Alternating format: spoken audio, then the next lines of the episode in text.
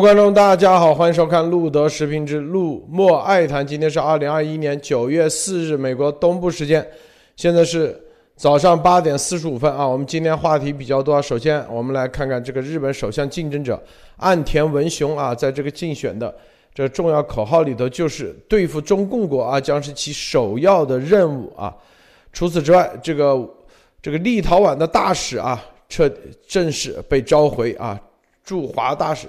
正式召回能否因避免骨牌效应啊？我们之前说过的连锁反应，实际上是已经产生了一系列的连锁反应啊。除此之外，我们再来看啊，这个 Daily Beast 还写了一篇这个报道啊，就是这个丫头前前段时间吹嘘的什么前黑水公司创始人啊，怎么怎么啊，用黑水的网络给他们来做全面的保护啊，然后黑水的。创始人叫 Prince，啊 Prince，然后来辟谣啊，说根本就没有这回事儿，然后说从来没跟他见过啊。这里头谈到啊这一系列的，我们待会来看看这个报道到底怎么写的。除此于除此之外，中共还在打一张牌，叫做医学种族主义牌，说白了就是病毒的。除了之前的叫做种族歧视啊，然后现在开始打医学种族主义这张牌。好，到底内容是怎么样？我们节目中一一给大家分享。好，首先莫博士给大家分享其他相关资讯。莫博士好。呃，大家好。呃，这里分享一个，就是路透社这两天引用一个消息人士，就是说，这个美这个克里罗尼西亚联邦想利用美国的一个融资机构建一条这个太平洋底的通信电缆，此前是由一个家中国公司提这个牵头的提案。现在又被美国官员认为该提案存在于安全威胁，将这个拒掉，而且美国可能是利用世界银行跟亚洲银行可能要提供贷款来完成这个项目，也就是说，很快的世界上很多的中共的一带一路项目都会得到这种检查和这个抵制，中共会在各个方面受到一种叫做全世界的抵制行动。这里面还包括一个信息是什么呢？意大利有一家无人机这个厂商阿尔贝飞机公司，这个专门是供应意大利特种部队的高科技无人机的。现在呢，他利用这个当时中共利用其这个呃当地的这个呃法案和这个通路，想收购这家公司，想收购这家公司百分之七十五的股权。但是股权，但是意大利警方现在发现以后，认为这个厂商的这种呃购买属于非法，也就是说中资在欧洲和现在购买科科技公司走这种弯路，也在被抵制。那么可见这个全世界对中共的这种抵制很厉害。大家知道，中共在无人机上一直自称是世界前列，但是大家看到没有？但真正在顶级的军用领域，中共一直在购买和偷偷的收购西方国家的技术，也说明中共自己的技术根本不过关。好的，最后说一个这个可能跟今天稍微有点关系的东西，就是说，呃，一个小插曲，就是普京最近在一个俄罗斯的高中座谈会上提到十八世纪的一个俄罗斯战争历史的时候，说错了。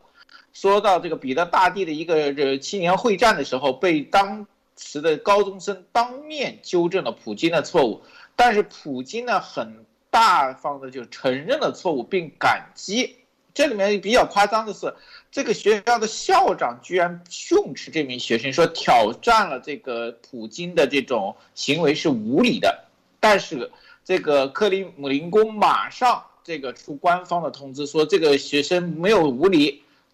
我们也不同意校长的批评和说法，而这名学生不会受到任何的处罚。这一点我觉得比较有意思的就是，大家看到了一个中共还有鸭毛组织的东西吗？这就是我们一直说的，普京虽然在俄罗斯仍仍然是一个卷做算的威权智慧，但是他有西方文明的社会价值观和意识观。他才知道哪些是社会文明的底线和社会意识的这个红线在哪里，但是到了中共就没有。这也意味着什么？当取决于价值观之战的时候，俄罗斯包括普京都跟中共其实根本不在一条路上。这个从小事上其实也可以看出，为什么我们老说，共产主义思想最终造就的其实是对下面的人的压迫和无视，以及是什么领袖人物自己非常极度的自卑。我们一会儿再好好扩展。好的，路德。好，呃，艾丽女士分享一下。好的啊。有几条跟大家分享啊，第一个呢，就是继我们昨天呃路德社开始批评这个北京证券交易所这件事情是没有制度的啊，在北京，他今天呢，证券中国证券报就发了一篇文章，讲北京证券交易所基础制度安排公开征求意见，啊，就是说主要强调了这样一篇文章是在这个各大报纸上，当然是都有啊，来自新华社的这样的一篇啊通稿。啊，这篇里边主要讲到了几点啊，他就是讲说四方面要构建基础制度体系啊，然后他就讲了这个要怎么样建法。第一，包括构建包容精准的发行上市制度；第二，实行灵活多元的这个呃续持续融资制度；第三，就是建立以宽严适度的持续监管制度。啊啊，宽严适度。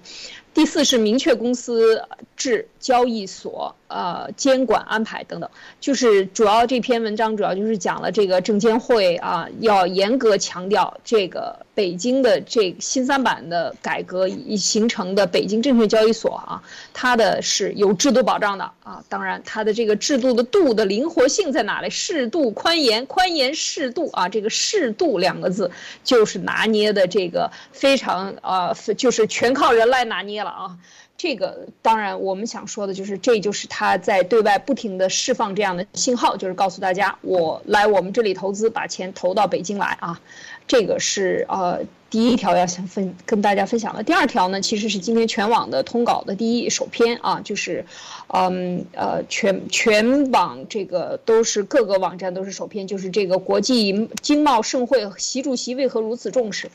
其实这个我们这两天已经说了，呃内容我就不想跟大家分享了，我主要是想跟大家分享，就是这篇，啊全网通发的稿的这个照片呢，非常的独特啊，非常的独特，这个。照片里边就是因为大家知道这个大屏幕开会啊，习主席在上面讲话，那下边一般都是这个一整整排的会议室，它都是一一字形拉开。但今天的这个这样的一个所谓的国际贸易的盛会，居然把它做成了前排的啊前最前排的两三排是这个直的，剩下就做成了一个 V 字形，就是环绕着这样的一个大屏幕直。线的一字形的大屏幕做成了一个 U 字形或者 V 字形的这样的一个排座的方法。这个就是说，万国来朝啊，在这个照片排字上都要给你形成这样的一种，啊，心理暗示，就是告诉大家啊，你们来我们中国做贸易啊，虽然是服务贸易这样的一个盛会，那习习主席要发表演讲，大家都要围着来看啊，而且要这个包围式的啊，鼓掌式的，所以现在这种图片的拍马。拍马屁啊，都已经达到这个无以复加了，马上就跟这个北韩差不多了啊，就是这种感觉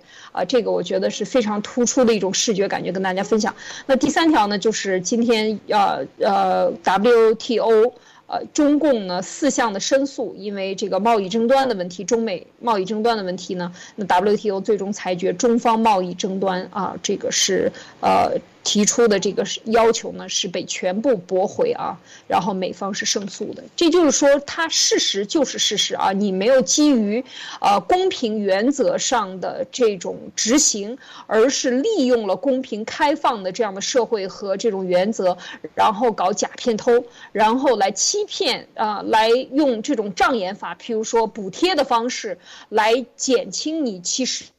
值的这个没有加的这些关税啊，你没有加关税，就大家关税对等的时候，我补贴我的公司，等于你就你就帮助他们进行出口的这种倾销，所有的这些都是在对规则秩序的这种呃破坏。当别人提出这种要求的时候，美方提出要求对你要求你改正，你不改正，然后进行制裁的时候，那么中方又还对内宣传啊，一切都是骂美国，说这贸易战是美国的。其实这种方法用在很。多很多地方，大家都已经现在看到中共这是轻车熟路的一套宣传方法啊，完全罔顾事实，然后对内喧嚣，对外呢采取这种呃诉讼，但是法律就是法律。WTO 现在的这一次的认证啊，就是驳回，然后判美方胜诉，其实就是在国际组织上对中共进行直言的回击啊，直面的回击的这样的一个动作的一个非常明显。接下来我们就希望更多的这个联合国向下的各种这个能看到啊，包括 WHO，我们最近也谈到了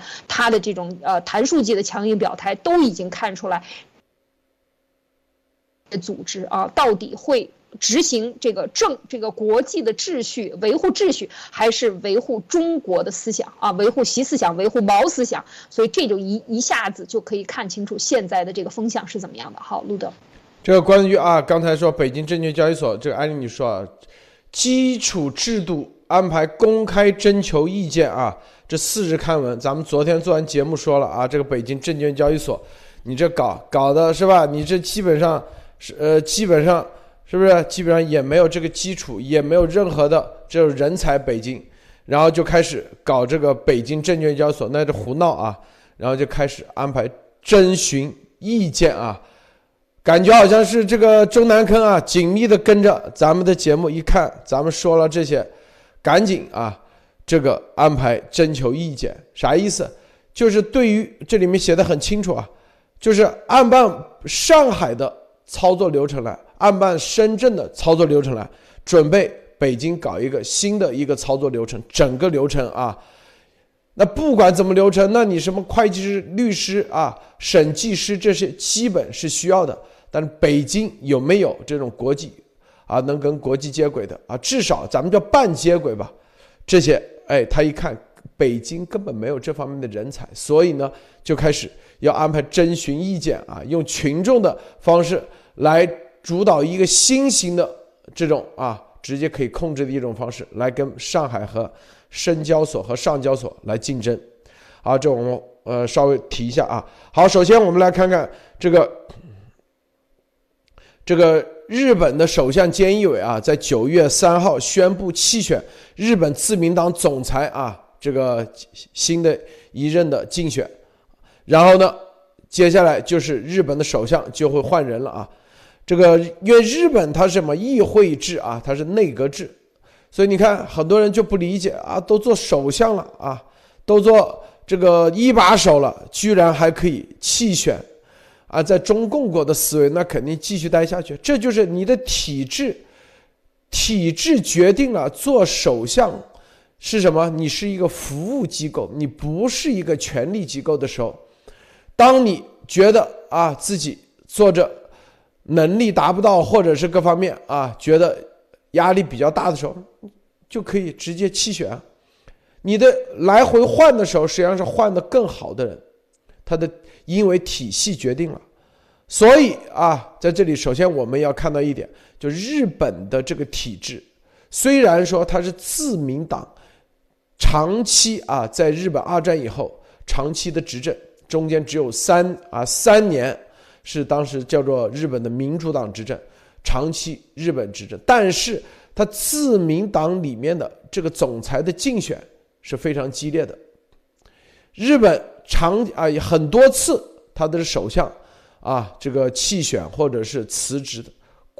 这种事情发生很多。这就是什么？因为你的这个是不是一个真正的权力机构？它是一个服务机构，所以啊就会经常出现这种。首相啊，这个直接不弃选或者是辞职这种现象出来，这就是我们告诉大家：当你是体系完善的时候，它是互相制衡的时候，其实你的权利是没有的。基本上你是一个服务机构的时候，自然而然它的服务的质量就比较高啊，而不会造成一种集权的现象出现。好，我们今天主要讲的是这个竞选的啊，极大有可能会成为下一任日本首相以及自民党总裁的岸田文雄，接受日本产经新闻的采访说，为了保护自由民主、法治、人权等基本价值观，日本将与美国、欧洲、印度和澳大利亚等具有相同价值观的国家合作，反对威权体制制度。他说，他上台啊，他如他竞选的口号，主要的目标是什么呢？就是应对中共国的挑战。首要的是经济安全，是他一生中的重中之重。如何啊，在与北京争夺技术主导地位之际，如何确保日本的经济安全，以及啊，这个经济安全实际上就牵扯到防卫的安全。他的经济安全是目的啊，防卫安全是什么？是手段。防卫安全，它直接毫不掩饰，它强调日本啊将会提升打击敌方导弹基地的能力。日本啊，就是。打击那就是直接可以直接进攻了。之前，之前什么是主要以防卫为主，但是现在不仅仅是要防卫，还具备打击能力。所以，如何防止被攻击？那主要以攻为守啊，要打击敌方导弹进基地的能力。如何建立打击导弹基地的能力？那作为首相，你得在什么相应的议会以及外交层面，你得。让美国提供各种啊技术，以及啊，甚至站在美国的基础之上，然后包括美国同意啊，能够日本部署打击敌方导弹基地的能力。所以，这是新一任的日本的首相他接下来的重要任务。因为这些，这是什么？这是说说白了，就是作为日本首相，他不仅仅具备这个能力，还有什么？还得要在立法上，在外交层面能够啊，在国内的美国啊、日本国内的立法，以及在外交层面能够说服美国，让他们具备这个能力，这是下一任啊首相首当其冲的，从而确保日本的经济安全。所以说到日本的时候啊，这话题其实都是比较敏感的。很多人说啊，日本二战时期的这种啊。这种侵略主义、军国主义，包括日本啊，这个王毅啊，中共的王毅和俄罗斯的外长说，日本现在啊正在这个军国主义复辟啊，现在这个苗头已经显现。其实针对的就是岸田文雄所说的最重要的这段话，就是要具备打击敌方导弹基地的能力。好，这个莫博士你怎么看这个岸田文雄的？他的竞选的主张，这个洛克先生说的这话，其实让我想到最近日日本其实站队就是说表态非常的明显。为什么说这个？一个是中共国，从我们可以从中共的反应，中共今天又在拉着这个俄罗斯说这个二战，就是最近国中共强烈有一个呼声，就是大倒二战牌，哎，就是说想把日本的二战的形式。再拿出来丑化和宣扬，为什么？其实就是对中共在日本的蓝金黄和对日本态度现在已经非常的失望，甚至开始觉得无法挽回的时候，开始打这种泼脏水的牌，想继续什么，在老百姓里面宣扬日本是仇共的，日本是继续的战争贩子。为什么？他知道日本现在，特别是日本政府的战队非常的强硬。这里面还有一个，就是说，这次简一伟说下台的时候，他除了这个新的首相是这个非常强硬的说出这种话来，而中间还有一个小插曲，这两天注意到，就是说他把自民党的高层的这个干事长二阶俊给踢下去了。二阶俊博是谁呢？二阶俊博是自民党最大的亲中的。头目，也就是说，现在整个自民党内的亲中派基本上要被清理，这是做什么？这是为未来的首相开始大刀阔斧反共和对付中共做准备和这个筹划。这也是简一伟愿意辞职什么？他就是要把自民党重新缔造一个什么强硬的反共的党，他宁愿自己下台。这是我相信他们早早自民党的安排。那么现在这个问题现在出来。也就是说，日本已经开始加大推行一个新的反共的一个政治和这个政府的体制。大家知道，日本作为一个新的这个脱亚入欧的这个东西，特别是最近进入了北这个亚约，那么它的这个价值观和形式就不能成为一种独裁的，它必须在这个政府、司法和各个方面都开始进行行动。那么这次我觉得是为未来真正对中共出手和一系列行动最大的一次。叫做党内和这个派系之间的清理运动。那么这个放话的目的很清楚，就是现在谁反共，谁真正能让日本与中共脱离，谁就是下一届的强力的这个呃首相和真正的这个干事的这个主干。好的，路德，这个刚才啊，你看这里面，这个岸田文雄啊，他明确说，他强调。具备打击敌方导弹能力，以防止被攻击。说，即使日本的导弹防御体系拦截了第一波导弹，但拥有攻击敌方导弹基地的能力，便可迅速啊，在第二波和之后更多的导弹导弹来袭时保护人们的生命。他还称，导弹技术发展十分迅速，因此他说他想在这一现实基础上进行更为透彻的讨论，以捍卫公众的生命和。生计，这个整个的战略方向本来是在安倍晋三，本来在二零二零年底之前就对上述的跟跟啊攻击能力啊本来就要进行一系列的部署实施的，但是这个纪菅义伟啊推迟了导讨论，推迟了这一方这个整个的部署，因为这个部署需要什么呢？需要关于现在的日本的宪法这种攻击能力到底是不是允许？啊，因为嗯，中共啊说这将背离日本宪法第九条纯粹的防务政策，而这个宪法第九条如何啊解封，那肯定是需要民众来投票通过。所以他说。啊，这个岸田文雄说部署进攻性的导弹，然后将进行啊透彻的讨论，实际上可能会经行经过一系列的公投都有可能，就是有可能修改宪法第九条纯粹的防卫政策，所以中共啊现在对于这个啊这个宪法第九条其实就约束了日本现在部署进攻性的导弹。啊，当然了，这个中共一定在这个事情上要做一系列的，啊，这个抵消性的动作。到底日本允不允许啊部署这个进攻性的导弹，包括允不允许修改这个纯粹的防务政策？这个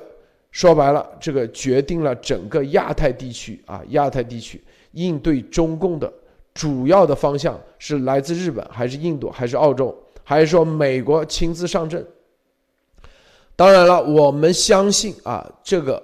具体日本能不能就是如果宪法第九条正式如果被修改了啊，可以建立不是纯粹的防卫政策，或者是这个纯粹的防务政策也可以从另外一个角度来解释啊，就因为。岸田文雄明确说了，这是因为是为了更好的防卫，所以要打击敌方导弹基地能力。而这一点是否啊被日本的公众能够接受，是否被美国能够接受啊，包括西方社会能够接受？他说，这个防卫的这种部署进攻性的防卫，主要是为了保障自由民主。法治和人权等基本价值观，那说白了还得看日本，你到底是不是真正有这个自由、民主、法治、人权等基本价值观？这个七十年啊，七十年以来啊，日本这个从当时极端的军国主义走到现在，国际社会怎么看很关键，包括这七十年来有没有有没有突破啊，他们的这个宪法。所约定的各种封印啊，接下来岸田文雄似乎要在推进上，应该是具备很重要的关键的啊推动力。所以日本要找一个真正的有推动力的首相，要把这个在如果不改变宪法的前提条件下，如何部署打击敌方导弹基地的能力啊，成为防卫的政策，这是他们要做的。如果这一点做不了，那就是如何修改啊宪法第九条。那这个国际社会认不认？这又是第二点重要的。第三点啊，中共如何在这个事情上，在影响日本的民众，甚至啊，如何影响美国的决策？这在外交层面又是一个新的战场啊。这个战场说白了，决定了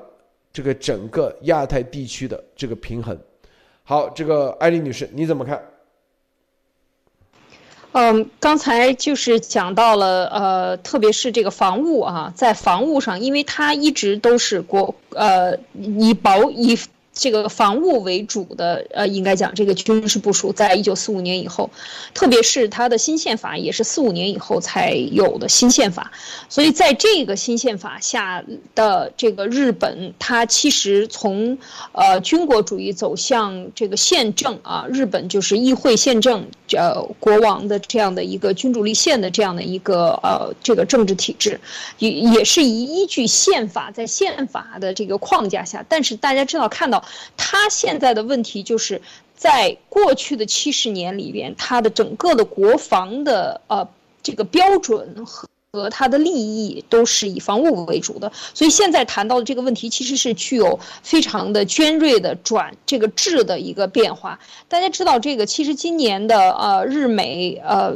这个形成的防务同盟以后呢，就是等于给日本解封了，就是从它的导弹导弹的射程上，从八百海里已经就是可以呃破了这个解封，那其实就是说可以打到更远的地方。那这个时候就提出一个问题，其实刚才讲到的是进。攻和防卫。那么，当别人进攻你的时候，你能在第一时间进行反应和拦截，这个性质就是呃防卫。但是如果对方是有非常邪恶的，像这种嗯，这个应该讲有恐怖性质的，以恶意的有这种。大量的制造导弹和，尤其是中共最近在很多地方搞了很多这个导弹发射的这个基地啊，建了很多这样的基地。那他是是不是善意的，或者他是恶意的，或者违反了自己某些承诺的这些这种快速的进行导弹部署、导弹发射基地的部署的这种时候呢？那他提出这个问题，其实就是一种应对的方式。就首先说他的这个这个提法啊，所以现在就是中共要怎么样把它在这个第一岛链的，它有。很多军有军事基地在第一岛链内，让它能够它的导弹不对其他地方的社会这个呃地区造成这种威胁的时候，日本应该讲美日联盟在这个地区的这个防务作用就非常的重要。所以现在谈提提上这个日本的新首相的提出的这些问题，就像刚才路德分析的，我觉得就是呃对中共进行积极防卫。和的一种做法，从保守型防卫到积极性防卫，因为中共已经在积极性的这个积极的部署，一直不停在宣称自己要搞更多的这个核弹啊，来威威慑世界，是吧？最后不行就同归于尽嘛，就各种各样的这种论调都在的时候，它就是一种刺激反向的作用力，促迫使错。促使了这么多的这个军事同盟的成立，以及这个海上的军演。那现在今天在这个呃新的首相在竞选的过程中，会不会说在这个立法层面上把这种积极防防卫变成一种？可以具有进攻式、主动的对这些导弹发射基地进行摧毁式的这种动作的这样的一个动作。那当然，呃，日本呃，对日本的这个专家应该讲，这个王毅他就本身就是在这方面的专家。那他提出的这些点来，都是对。这就是大家看到，在这个真正的超限战上，你对我国的法律，我对你全世界的法律都要研究透。你的问题点在哪儿？要怎么样进行公关？怎么样把让这个日本不能够立法？其实我觉得都看出来，这个是中共的，呃，这个在这个声明当中能看出来是他的一个任务，接下来的一个任务，一个博弈点啊，能够把积极防卫变成一个可以有这个进攻性的这样的一个呃，在法这样的一个动作军。事上的动作的一个质的转变，能够在法律上得到解释。如果说在立法上，这其实也在另外一个层面上考验日本的这个呃宪政制度。可是我觉得看到到目前为止看出来的，从日本的这个选举制度以及它很多。辞职遇到重大问题的时候，马上就引咎辞职，就是这样的一种体制的成熟，应该是得到国际社会的认可的，特别是美国的认可，所有才所以才有今年的解封啊，就是军事防防务啊，国防部彻底的变成了不是自卫队了啊，就变成国防军了，所以这种的变化，我觉得还是多年的这个基于宪政制度下的一种信任和这种合作上的信用啊。基础上完成的，所以我觉得这一个问题，嗯，应该不是最大的这个考验，但是对于中共来讲，是对他呃是一个机会啊，来进行影响外部势力对他的这个缩小包围圈的速度。好，路德，这里头其实啊，就是我们可以就对我来说，我觉得看到两个啊问题啊，第一个问题就是啊，到底这个人啊，日本之前是啊，这个信仰。是吧？这个信仰神道教，信仰天皇，和最终体系啊，美国通过宪政民主的方式啊，因为并没有改变日本的信仰，而是改变日本的整个的真正的宪政民主的体制。七十年以后，到底能不能成功？这又是接下来的一个验证。就日本具如果具备啊，具备这个导弹攻击能力。会不会把他的这个内部的啊，之前军国主义的这些亡灵啊给唤醒？中共意思说就会啊，中共和俄罗斯可能因为这一些又要开始警告美国啊，告诉美国日本啊会怎么怎么地，是吧？日本肯定说我们肯定不会，所以这里头因为中共心里很清楚，日本的现在这个体系。只要一旦解封，他的能力啊，一定是远远快过中共国啊。现在中共的这个体系以及这个体制，但是日本在七十年啊，美国七十年的这个宪政民主的啊，对自由、民主、人权、平等这些价值观的植入以后，基本价值观的植植入，会不会重新回过去啊？这里头。就像这个塔利班一样啊，这个阿富汗搞了二十年，好像塔利班那个，但是我坚信啊，他不会，他不会的，因为日本在二战中，他是各个方面都已经到极致了，就在他的这个体系下，无论啊他的精神层面，对天皇的信仰啊奉献啊，就是真正的做到无我了，中共的无我都假的啊，那那日本那绝对各个真的做到无我了，是不是？忠诚层面是吧？还并且没有假片头，啊，全都是踏踏实实啊奉献。但是他们发现缺一个，缺啥？缺创新，并且缺快速创新。日本是有创新能力的啊，当时二战的时候创新能力很强，但是它缺快速创新以及对未来的预见。就未来五年、十年甚至几十年的科技的预见能力，他没有，缺那么一点，就是皇冠上的那么一点点明珠，他跟美国的竞争他就失败了。啊，缺啥？就缺原子弹嘛。那原子弹是啥？那这个那不就是爱因斯坦的这个相对论带到美国，然后在这个基础上，然后。德国的奥本海默又去到美国啊？那为什么去美国而不去日本？不去选择轴心国？哎，这核心的那什么，就是因为日德国的什么日耳曼民族的优越种族优越理论，日本当时大和啊什么优越优越理论，然后再加上他们那种极端的啊极端的要求，就是。要求你的奉献，要求他们虽然啊某一个方向他也是做的很极致，但是对于某些你比如说像爱因斯坦的这种理论，在日本肯定是很难被接受的啊。但在美国它是可以的。这就美国是各个种族、各个民族、各种理论你都可以生存，但日本是很多理论当时是不能生存的，所以他就输掉了。现在日本如果说啊，还能不能真正的理解这一点，其实就看日本的产业。日本在八十年代、九十年代啊，广场条约出来以后，日本实际上又一次面临竞争和美国的竞争。当时啊，在技术层面，日本所有的产品全面取代美国，不管是汽车业。还是当时各种家电产业，但是美国突然来个信息革命，就是又是互联网，是吧？玩芯片，日本又傻眼了，又领先日本几十年，哎，日本又彻底服输了，是不是？但中共国就是日本这个境界都没到，就跟在竞争层面。到日本的这个层面都还没到，还处于可以说是很原始的那种啊这种层面。日本在两次啊，一个是二战对科技的理解，第二就是广场条约之后，日本当时为什么同意签署广场条约？一个是他觉得哎，日本的产品是吧？它不像中共国，现在中共国的产品那完全基本上很多是吧，都是抄袭为主。然后，并且是节约成本，然后低价竞争。但日本当时既做得好，然后并且很有创新。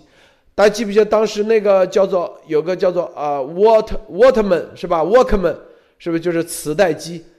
那日本当时可以说是这个创新非常强的能力啊。还有包括 CD 机，CD 机那个 Walkman 那个就是随身携带的那个随身听吧，叫做。那当时出来的时候，全世界也是非常震惊的。日本的创新能力这么强，但是，所以他们当时有这个底气去签广场协议。他觉得，哎，你美国啊，各方面是吧？再怎么地，你跟我们日本这个我们日日本的制造业、日本的这个成本控制以及日本精细程度啊，做事的精密程度，你美国肯定跟不上。我就敢跟你签。但是签完以后，真正让日本回到二十，就是彻底啊，就是原地踏步二十年，是后来的互联网的革命。哎，彻底把日本的，你看，无论日本的索尼啊，还有夏普、日立等等，能不能回到之前的那种风风光？回不去了。为什么？因为美国是靠技术又一次把这个产业革命。拉拉拉往前前整整啊一两代啊，日本又跟进，等到跟到的时候，现在美国又进入太空领域，这就是啥？这就是日本心里很清楚的。我觉得他们应该会很清楚的知道，美国的创新是来自于哪里，在这个竞争层面，竞争层面没有创新的话啊，哪怕你的制造业再完好、再精细，最终。也是被拉开差距的，所以这里头他们心里很清楚啊，这个自由的价值。为什么美国每一次都可以拉开日本这么多年？这个我觉得他们应该有深刻的理解。当然，对中共国来说啊，特别被中共洗脑几十年，明白不了，不能明白自由的这个价值观为什么会影响。会带来真正的创新，但日本心里很清楚，所以我觉得这个日本的接下来啊，他们只要有这个自由的价值观的植入，真正明白这个价值的话，对于他们的这个宪法啊的修改，包括啊未来接下来它具备进攻能力，我觉得应该是问题不大，应该是可以释放的。这个莫博士你怎么看？嗯，是的，从现在可以开始，就是说，不光是说是未来，我觉得即使从现在来说，日本的军力，特别是海军，就已完全不是中共的这个能比较的。这个基本上，只要是懂点军事的，大家都知道这是一个，特别是最近日本海军的这种以前的直升机航母可以搭载 F 三十五之后，它的战力基本上等于小型航空母舰，而且它的这个战力形成是非常快的。大家知道，中共的航母连起降都是困难，但是日本短时间内就可以完成这个能力，而且大家知道。日本跟以色列属于两个核技术国家，就是说这里是两个公认的在短时间内就拥有尖端核武器的国家，而且是迅速可以完成的。只是因为什么，他们受到限制没有做，但是在技术上，这两个国家仍仍然是在核技上走在前列的。那么现在，如果日本的政府放开了某些限制，就大家知道。日本政府在军力上各个方面的限制，除了美国在上面对紧盯着以外，他自己的宪法和自己仍然是很大的障碍。大家不要看到这个，其实由于二战的历史和这个惨败，很多日本的这个政客和日本的社会对战争是非常警惕和这个小心的。就是他很难释放出这种，就是说路德先生说这种战争或者这种武器技术的释放力，因为他总怕又再次变成二战时的那种好战的东西，因为他们的发展速度是相当快的。那么现在这个当政府开始转向的时候，我相信以日本的技术、材料、工业、军工业、机床各个方面的速度的话，在中短时间内。把中共完全压下去，在军备上其实是可以做到的，就是现在是日本宪法跟政策要不要转型的一个东西。包括大家知道，日本的飞机如果不是美国的打压，光日本自研飞机的能力，其实中共的 F 二十啊，那个 F 歼十都完远远不是对手。只是日本现在在转型，那么现在如果开放的话。我觉得日本有可能在这一段时间会爆发出很强的工业制造和这个武器的进度，这个东西压抑了很久，如果一旦释放的话，有可能它的速度是惊人的。好的，路德，呃，是啊，这个所以啊，这个日本在二战相当于跟美国是打了总决赛啊，直接进入总决赛，中共国基本上啊，中共啊，基本上还属于外卡选手，外卡在这意淫。但是，日本啊，实际上更加，他现在没有进入啊，这个打比赛没有资格，是因为啊历史的原因。如果一旦解封，我相信啊，日本对中共的这个这个最中共啊灭共啊，应该是最首当其冲的啊。我相信美国也希望看到日本能够解封。好，接下来我们看啊，这个有个 daily。立陶宛啊，立陶宛的大使正式啊被召回，然后引我们前段时间说过啊，立陶宛的这个事一定会引起连锁反应。现在啊，国际媒体都在讨论是否能够引起连锁反应，就已经不再讨论是否能引起骨牌效应了，而是讨论北京能否避免骨牌效应。加上欧盟啊，前几天提到的，把这个驻欧盟驻台湾这个办公室啊代表处啊，正式改成驻台湾这个欧盟驻台湾的代表处，之前叫欧欧洲经济贸易办公室，正式改名啊，这就是骨牌效应啊，包括欧盟的几十个国家共同发函挺立陶宛啊，挺立陶宛，挺台。这主要事件的背景就是立陶宛宣布啊，台湾宣布在八月十号的时候，台湾宣布将在立陶宛设立外交代表机构，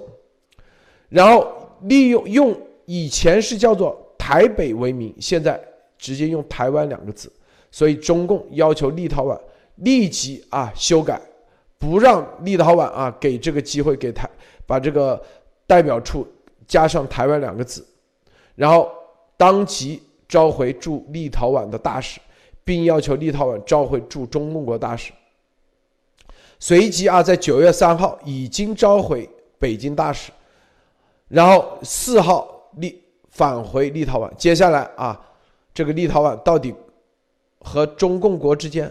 是建交还是断交啊？然后立陶宛挺台以后，跟台湾之间会不会进一步的这个关系？因为立陶宛属于欧盟的国家啊，立陶宛在历史上，我们之前做节目说过啊，前苏联第一个宣布跟前苏联啊独立的就是立陶宛，第一个站出来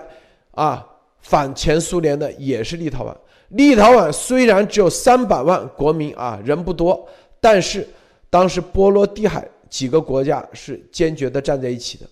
在历史上啊，他们反对这个独裁啊，反对这个极权主义、反共产主义，他们一直是站在前列的，所以他们入欧盟也是入的比较早，并且立陶宛属于这个当时欧盟跟前苏联的一个前沿阵地。美国对立陶宛的全面的啊各方面的支持也是非常到位，无论是情报啊系统啊，包括后面的支持。更加重要的，立陶宛当时有一句啊名言啊，这个布什总统专门老呃小布什说，美国将会全力啊，就谁欺负立陶宛，就相当于欺负美国啊，大概意思是这样的话。所以立陶宛把这个放在立陶宛的这个国会的啊这个入门口的。这个大厅上显示显显示显示出来，立陶宛啊，现在就等于台湾驻立陶宛的代表处正式叫做台湾代表处，实际上就打开了整个欧盟的口子。中共知道这会一旦连锁反应一旦发生的话，等于说台湾和欧盟的关系就正式就成为了一个国家国与国与国之间的关系啊。现在跟立陶宛实际上就。基本上下一步就是国与国之间的关系了，所以中共紧张，但是这个紧张没用啊，因为欧盟也正式全面的表态支持立陶宛，并且也和台湾之间要建立正式的这种台湾代表处的这种关系。之前是看在中共啊，中共和中共的市场啊等等经济的方面，现在。欧盟的全部转向以立陶宛为首，就相当于当年前苏联啊，这个立陶宛宣布跟中共的啊，就宣布跟前苏联脱离关系啊，独立一样，后面产生的连锁反应。这个中共在这个欧盟的十七加一啊，这个中国中东欧峰会，包括欧盟的所有的全盘棋，看样子接下来啊将会全面啊全面崩盘。这个艾丽女士，你怎么看？呃，这应该讲，这就是名正言顺啊，名不正言不顺，就是呃，尤其是在外交上啊，证明这件事情，大家看到能带来多大的一个效应。其实这个名一正，这个事情的所有的呃性质就发生变化了。所以这一次，大家看到这个，呃，这个呃，今天这法网爆出来的这照片上是，呃，这是第二次集体合影了。第一次就是当时啊，两个呃，应该是两周以前啊，个就是当时呃呃，立陶宛到驻北京的大使刚到任那一天就发生了这件事情，北京就要求他回国啊，就是直接说我们要撤我们大使，你也撤你的大使。那个大使当时就表明说，我刚刚到北京啊，一天的时间，那么在。隔离了两个星期之后，马上就会准备撤出。那当时在这个隔离结束后，当时在呃呃欧盟的这个驻北京的办事处，欧盟这些国家的呃代表团呢，就站在那里一起合照。今天呢送行的时候又一起合照，其实这个意味非常的深远啊，就是呃像刚才这这篇文章里也讲到了，就是立陶宛它既是欧盟。又是北约的盟成员啊，今天讲它是双重成分，就是等于两个圆里边的交集处。那它的双重成身份的这个呃，可不是仅仅只有欧盟站出来，当时谢尔曼也是站出来支持他。呃，当在这个美国国务院发言人也说支持他，谢尔曼也支持他，然后布林肯也曾经发言支持立陶宛的立场，就是说作为北约盟国一定会支持他的这个现在的这个，呃，就是站在他背后。所以看到同样是盟军啊，中共找出来什么样的人？中共就是当然是想拉中东欧这十七加一的国家。另外前两天也在搞这个中东欧国家的这些中小企业的会议啊，就非常重视，就是希望拉拢这些中欧的和东欧的这些国家的成员呢，啊，就是给你提供更多的钱啊。咱们只做了五百亿美元的这个交易，在过去的十几年里，那不够啊，我们要让它翻番或者翻三番。啊，就是承诺啊，有更买采购更多的货啊，就是用钱来买通你对我的政治支持。北呃，这个北京还是在做这样的动作，应该看出来。现在啊，就是说，呃，所以立陶宛的这一个动作是整个的欧盟都站出来来支持，所以我们看到这个力量是非常大的啊，这个非常大的。所以我觉得这个政治上的这个，呃，对台湾的嗯这个齐声的声援。这个动作，其实，在某种程度上讲，现在这种对抗过程中，中共越来越不承认这个病毒溯源的，呃，要不要打开，不要配合，然后呢，要把它甩出去，然后还找了全球的共产党和各种地区不知名的这些呃党派的人员站出来为中共来说话的同时，大家看到，这就是一个不负责任。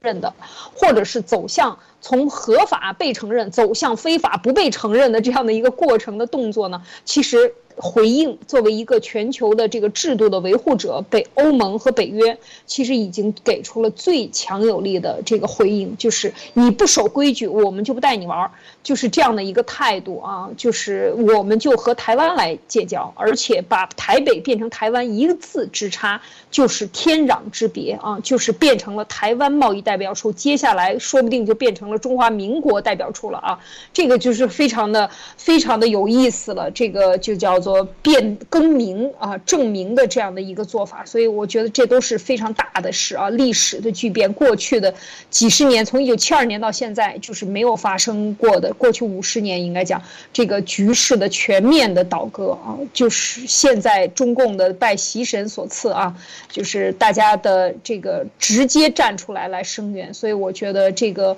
已经不是一般的嗯 一般的这种压力了。可见在这个情况下，这个病。病毒溯源问题，中共在向更加反向的方向给力的时候，全球的回应啊是多么的巧妙，和这个就欧盟的回应啊是多么的巧妙，以及立陶宛站出来的时候，它作为这样的一个国家站出来，它绝不是一个小国，三百万的小国，而代表的这个立场已经非常非常明显了啊，路德。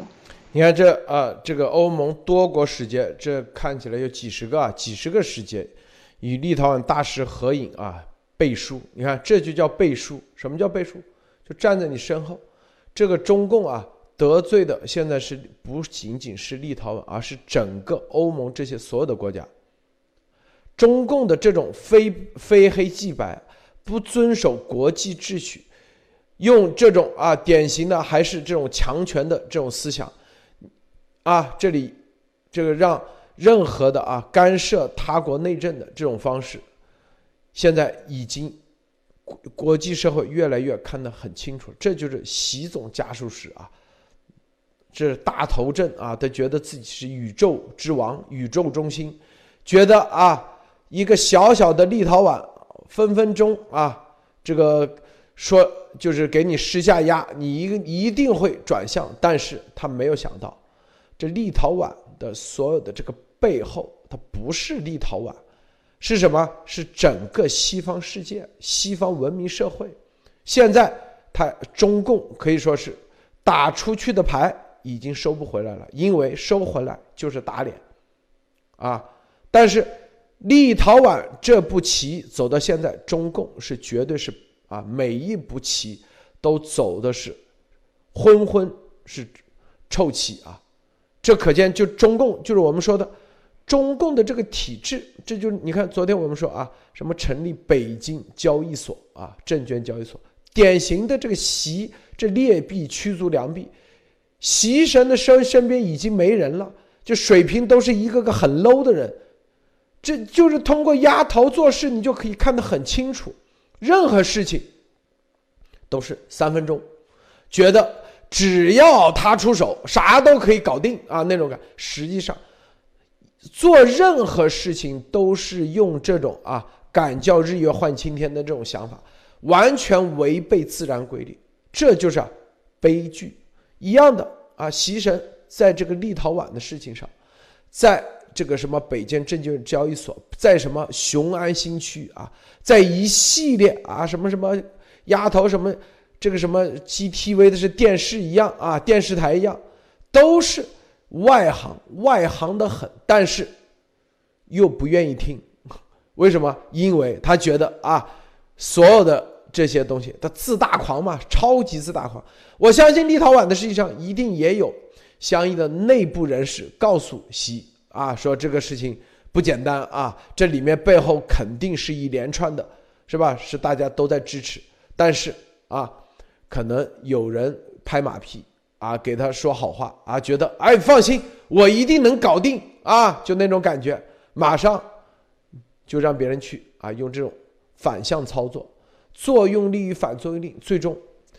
最终啊，这所有的这多国使节啊的给他的，这给立陶宛的站台，其实就意味很明显，因为这个每一个国家啊，就是比如说欧盟回头开会的时候，来评估中共国到底现在外交政策，那就是靠这些多国使节啊，情报系统是一个方面，那多国使节肯定会写评估啊，啊。这个中共蛮横无理啊，不遵守国际秩序，是吧？依然用这种强权的方式，是未来啊一个巨大的隐患。那所有的就会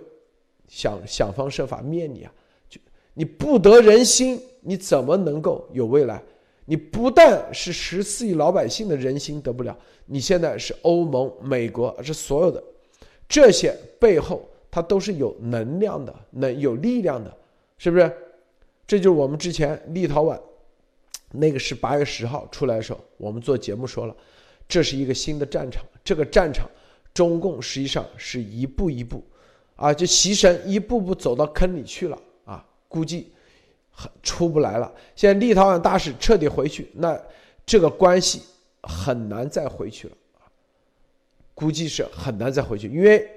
根据这个习的这种啊面子啊为上，第一。的这种特点，估计不可能再给立陶宛啊，这个磕头啊，说让立陶宛大使回去啊，面子第一啊，是吧？这个泱泱天朝大国，怎么可能给立陶宛这个小国啊道歉？是不是让他回去呢？不可能。那接下来立陶宛那就会，接下来呢就跟台湾啊正式建交啊，甚至跟中华民国正式建交，那就打开了整个欧盟。啊，跟中华民国、跟台湾建交的这个一个口子，这个事情就才真正的，所以这个事情到现在还没有结束，只是真正的啊，只是刚刚开始而已。好，这个说到这的时候，我们再来给大家看啊，这个《Daily Beast》啊，《每日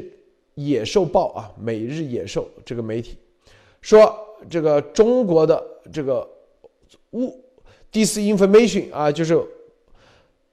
叫做错误信息，或叫做啊谣言大王啊，郭文贵的网络声称他雇佣了这个川普最喜欢的顾问兵啊，到底是真的还是假的？这个一个有争议的中国亿万富翁的社交媒体网络说，他自己的事，他聘请了臭名卓著的 Prince 啊，之前的黑水公司的创始人。为某种反共影子政府提供安全保障，然后，但是普林斯否认啊，即使他承认几周前与该男子有过短暂接触，否认他怎么说？他说虽然啊跟他有过短暂接触，但是从来没见过面啊。然后因为丫头啊在他的社交媒体平台上发布一个信息，说说什么呢？就有人找到了相关的信息啊。在哪里啊？我看看，怎么吹的啊？说什么黑水公司啊，合作开始建造新中国联邦安全海湾安全防卫能力啊？说黑水公司被授权后权力大过美军啊？甚至说什么啊？说什么啊？然后但是普林斯说，很多人啊说。还说普林斯说很多人诋毁文贵先生啊，说爆料革命是骗子，简直是不可思议。但是普林斯啊，彻底全面否认。当然了，我相信丫头又会说啊，这玩意是不是啊？这个相应的啊，他们的这个鸭毛组织的人又会又开始意淫了。你看，我们说了跟这个普林斯熟吧，认识吧，啊，但是你认识别人在美国都已经是臭名昭著。为什么叫他臭名昭著？因为他成立的一个新成立的公司叫 Frontier，这公司是什么？是在香港注册。专门为中共国啊，你看在在的新疆设立一个培训中心，说白了就是帮中共的这个建造集中营啊做培训，然后呢还帮中共在一带一路啊进行全面的这个安全培训，并且还提供中共在一带一路的这个路上的所有的官员的安全。哎，看明白没有？所以被美国认为他是臭名昭著，臭名昭著的都不愿意给丫头站台。莫博士，你怎么看这个事啊？呃，首先说明一个事情，就是说这件事情连这个臭名昭著的，就是鸭王也要蹭，说明他最近是真的是比较的这个被动。还有一个就是说，这个从普林斯来说，就是说是。呃，我已经很臭名昭著了，但是你不能再继续羞辱我，即使我再臭，也不能跟鸭王并列，对吧？这个事情，这个很明显了，这个东西就是他也有最做坏人的基本的尊严。你可以说我坏，你不能羞辱我，因为跟鸭王在一起，那真的是现在就是说共识的羞辱。为什么可以这样说呢？既然黑水公司能在中共做这个业务，它跟中共的特务阶层，还有中共的这种国安，还有军界，绝对不是一般的联系，甚至高层都有交流。那他肯定很熟悉，甚至知道这个丫头在中共的什么地位。那我是不是可以推断，他从中共得到的信息就是说，我宁愿跟其他人合作一。也不愿意，你在中共里面也算是什么？最近不上台面和不入流的一类人，我才不屑跟你合作。我觉得这个字面上我能看到的信息就是这些。好的，路德，你看这个 Daily Beast 是这样说的啊，说这个十多年前就退出了黑水公司，黑水公司实际上已经倒闭破产了啊，在这里啊，大家看黑水公司，二零一四年的时候因为声名狼藉啊。所以就黑水已经破产了，倒闭了。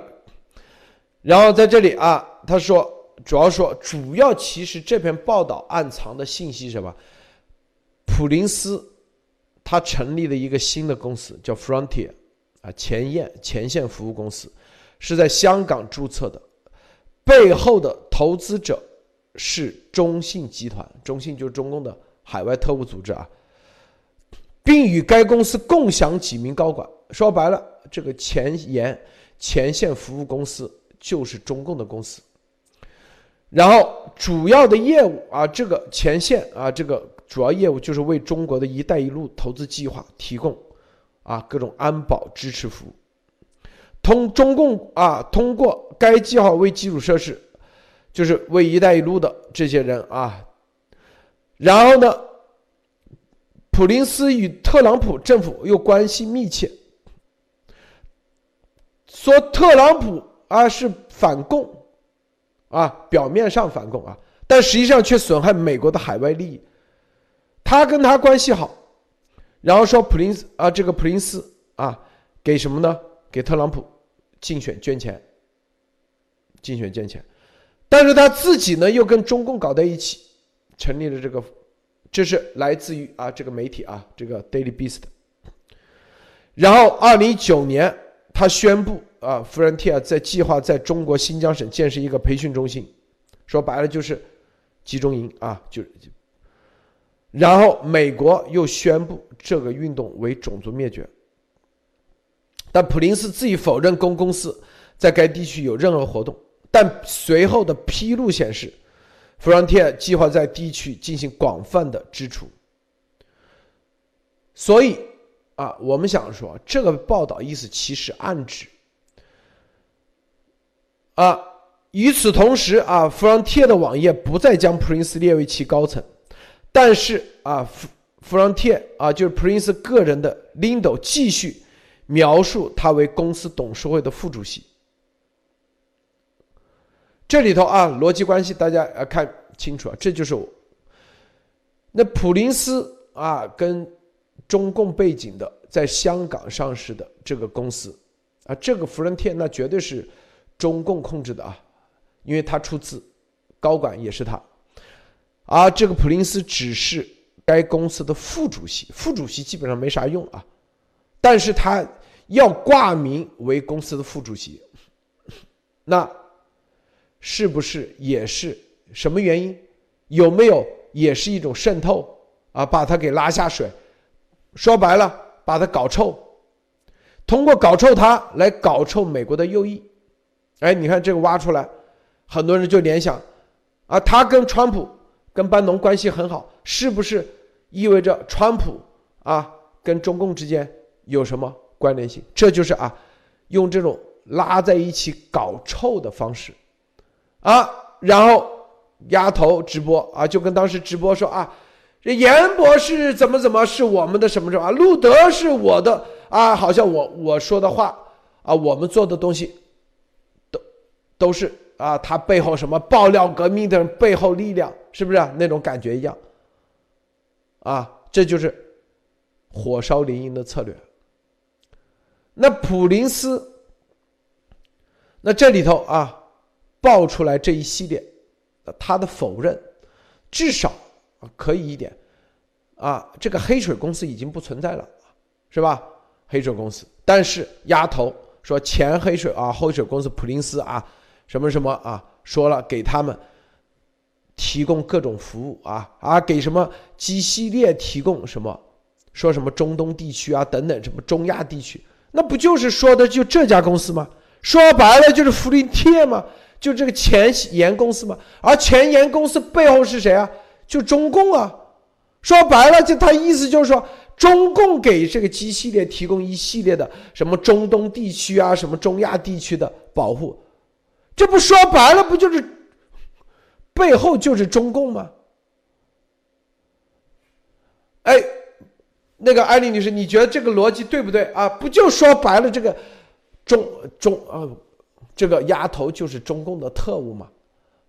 还有，嗯，还除了除此之外，还有什么解释？啊，艾丽女士，你怎么看？真的是，真的是，呃，这个第一就是看到这个，因为丫头一直谈黑水啊，大家知道黑水它一倒闭也是因为它臭名昭著啊，今天一直跟这臭名昭著的这个。离不开了，臭名昭著的人都要不允许他蹭啊！但是这个呃，普林斯他讲到的他呃，这个黑黑水的脱胎以后的 Frontier，以及现在的这个。在这种安保和安保，其实和恐怖它就是一步之遥啊！你只要是度稍微过了，你就变成了恐怖主义了，因为你用的都是武器，只是你遵守什么样的规则啊？如果被中共严重渗透的，大家知道这个 Frontier 干的是什么？在新疆培训这些狱警，培训警察，在一带一路上做这种啊。安保工作干的是什么活儿？其实从我是开脑洞啊，这完全个人观点，就是在各个国家非法执法，把人拉回去，为什么形成这么大的这些这十年年这么大的一个压力啊？不停的讲，就是很厉害。这这这里边有没有这些公司的配合啊？这个都很难说的。那么这种就是其实执法的这个前两天我们也讲到，在美国执法都是非法执法。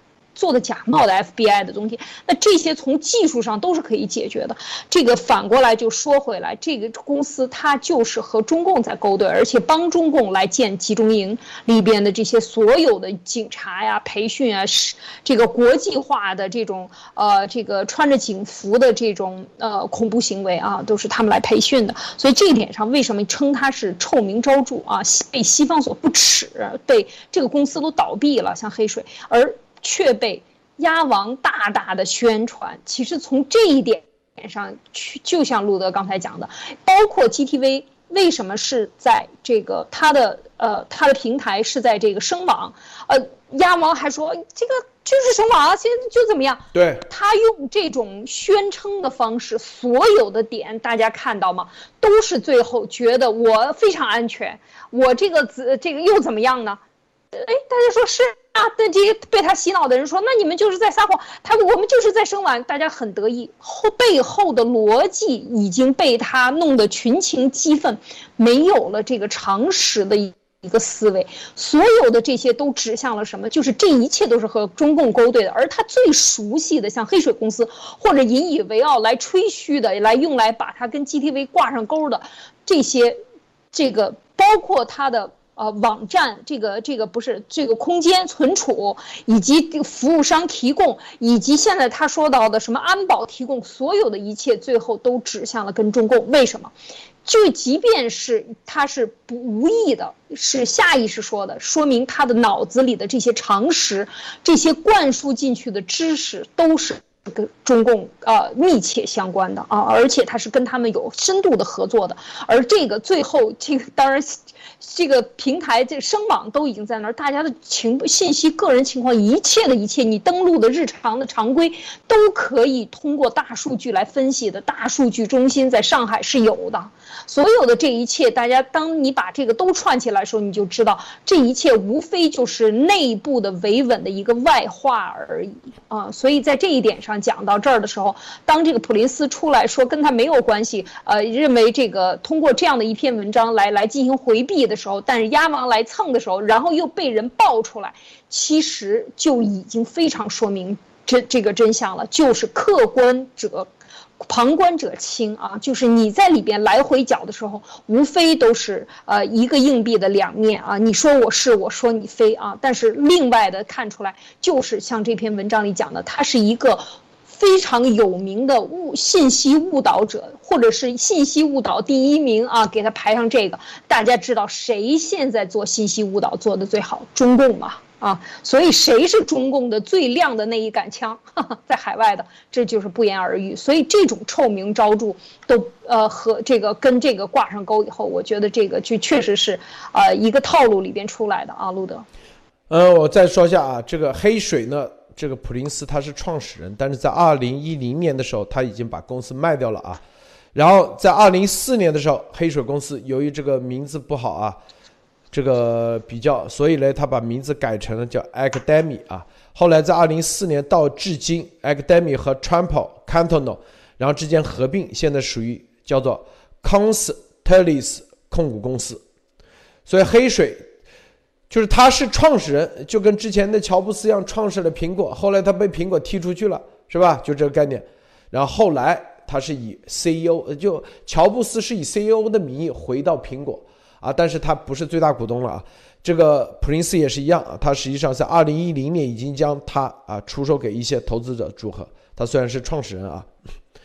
他出售完以后，他就成立了这个 Frontier 啊这个公司 Frontier 啊，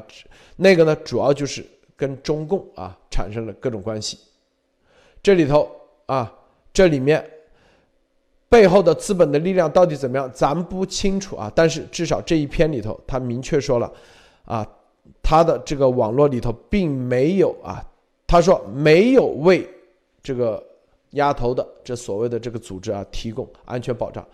但是丫头呢，他这个经常啊，他的逻辑是这样的，他逻辑是这样的，只要他认识的人。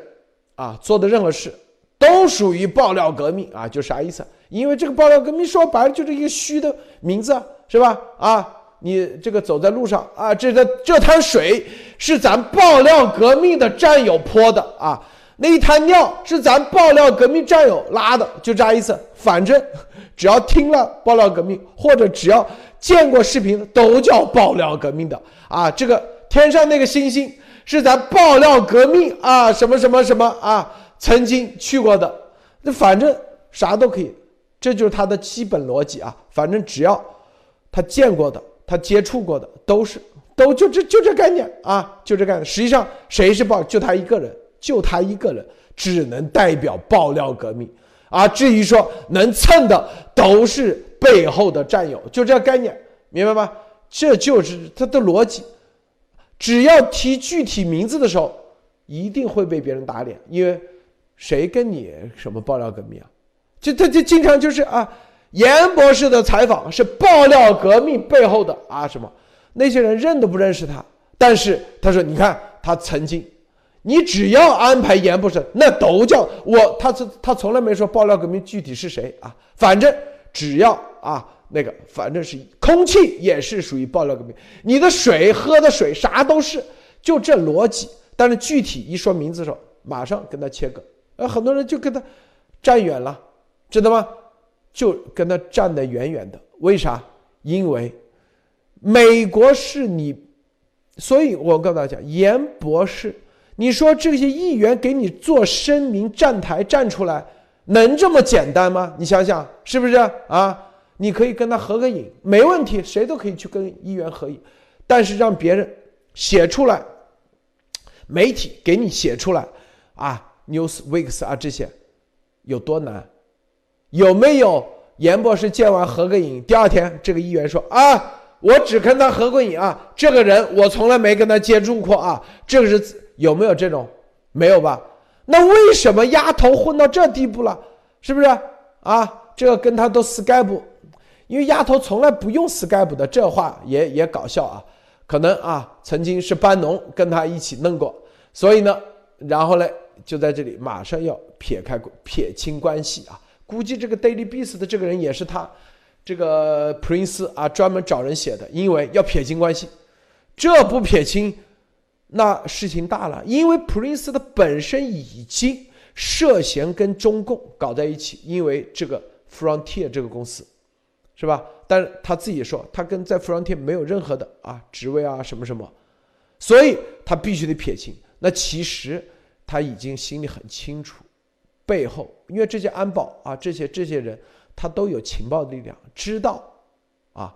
这个丫头是美国现在被国土安全部正正儿八经盯盯的人，所以他赶紧找一个记者写个这玩意，否则这因为你要知道一点啊。谁会关注这个系列？这个里吹牛逼的话，没人关注，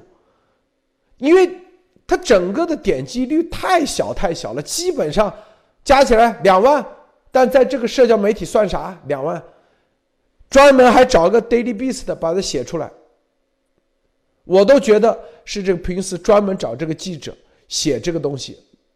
来撇清关系的意思说，我跟他从来没有这个，别跟他，别跟，别把我跟他搞在一起啊！我只是跟他 Skype 有人啊，这个见啊，这个在 Skype 上大概说过几句，但从来没见过见过面，更别谈给他们提供保护啊！给他们提供保护，给这个某系列什么这个什么镰刀帮啊，如果提供保护，那意味着就是给中共。这潜台词已经很明显了，莫博士，您说你怎么看？嗯，是的，呃，其中我有一点看法，就是刚才艾丽女士分析完，就是说黑这个普林斯现在做的很多的生意，其实就是做中共的生意。那为什么做中共的生意？鸭王跟他玩，他要撇清关系呢？我就是大家看到嘛，鸭王说跟这个鸭头说跟黑水公司有关系，是八月份。八月份正好是我们这个路德先生还有这些大家真正的战友醒悟要跟他真该分手的时候，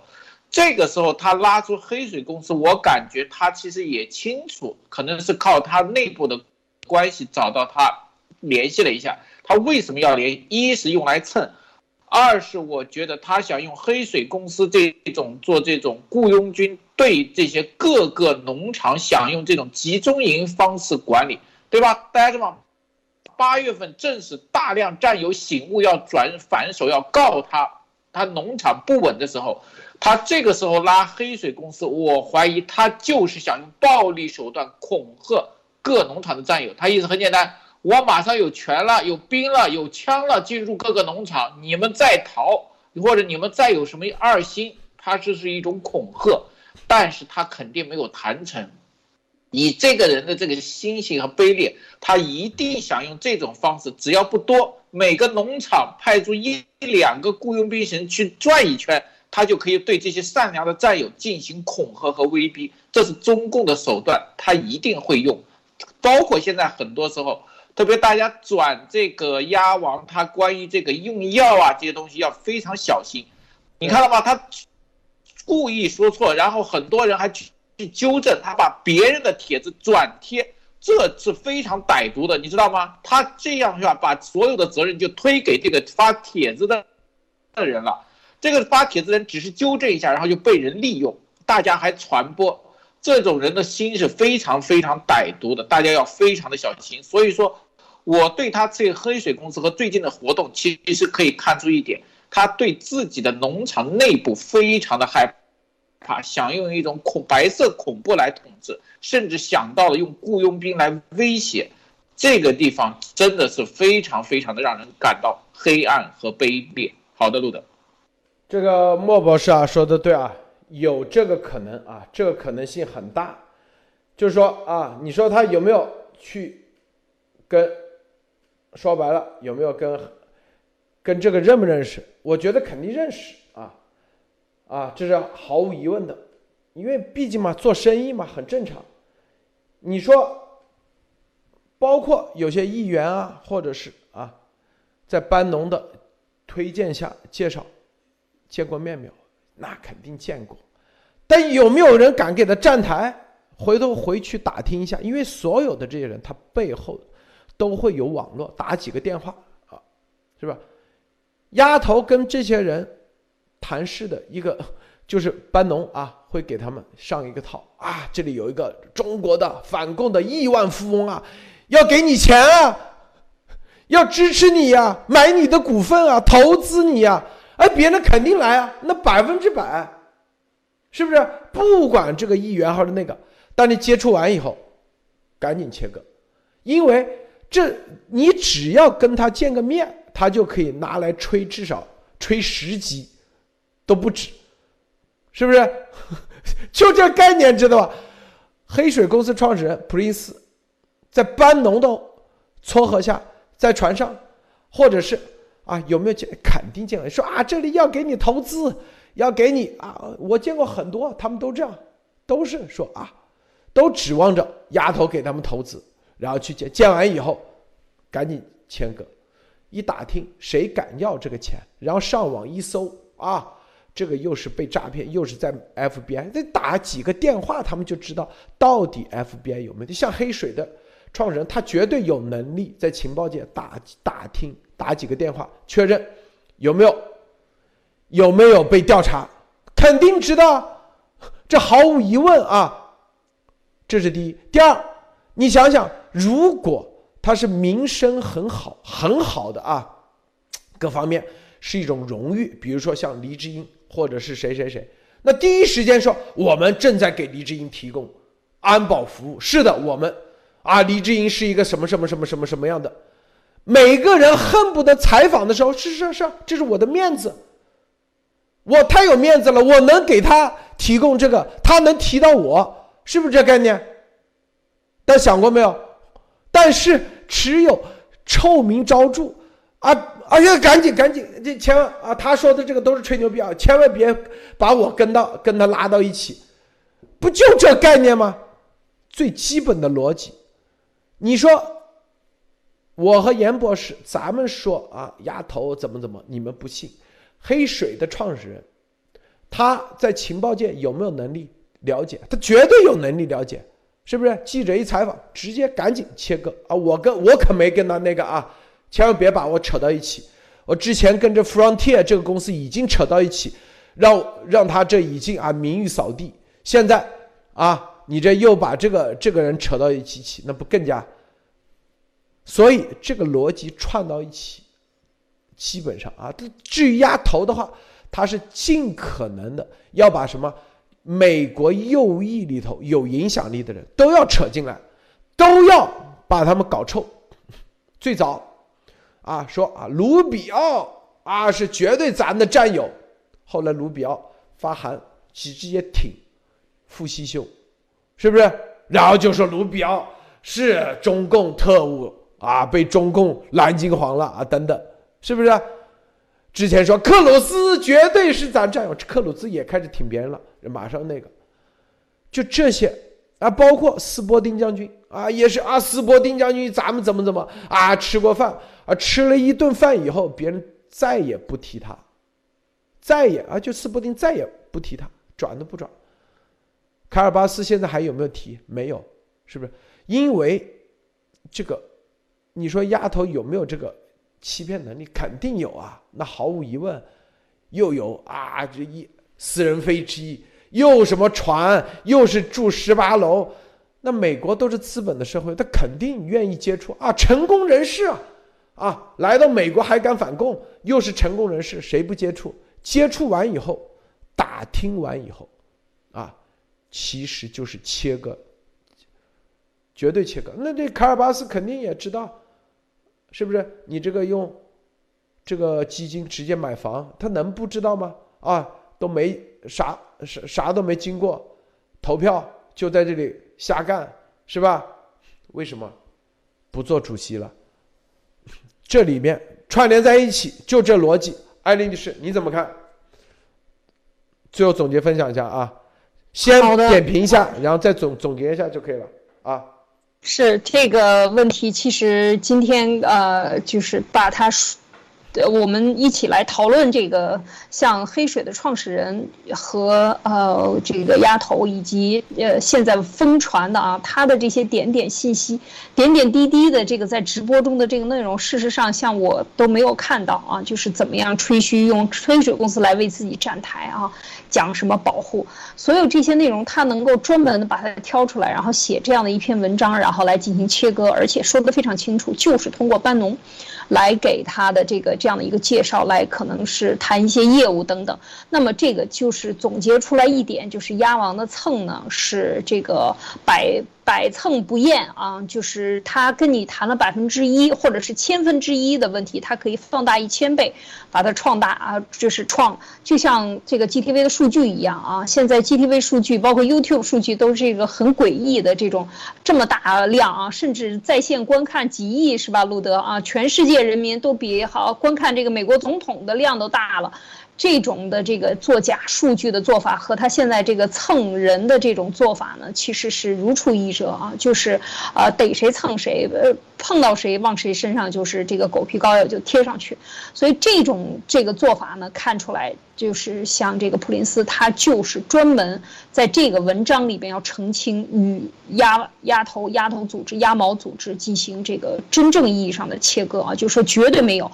哪怕他只是一点点的 rumors，他都他都无法承受这个之之痛啊带来的这个后果之痛。大家可想，就是谁和鸭王站在一起，接下来面临真的是万劫不复的这种后果。所以就是又讲到情报圈啊，就是在这个情况下。下，在现在的这个问题下，这种敏感程度，谁这个鸭王现在的岌岌可危的客观情况，大家现在就是，呃，就像拼图一样，你你你找到这些珠子，把这些珠子串起来，你就看成一个大的整个的一个图像是什么呀？这些都是点点滴滴能看出来他现在现状的真实的一个表。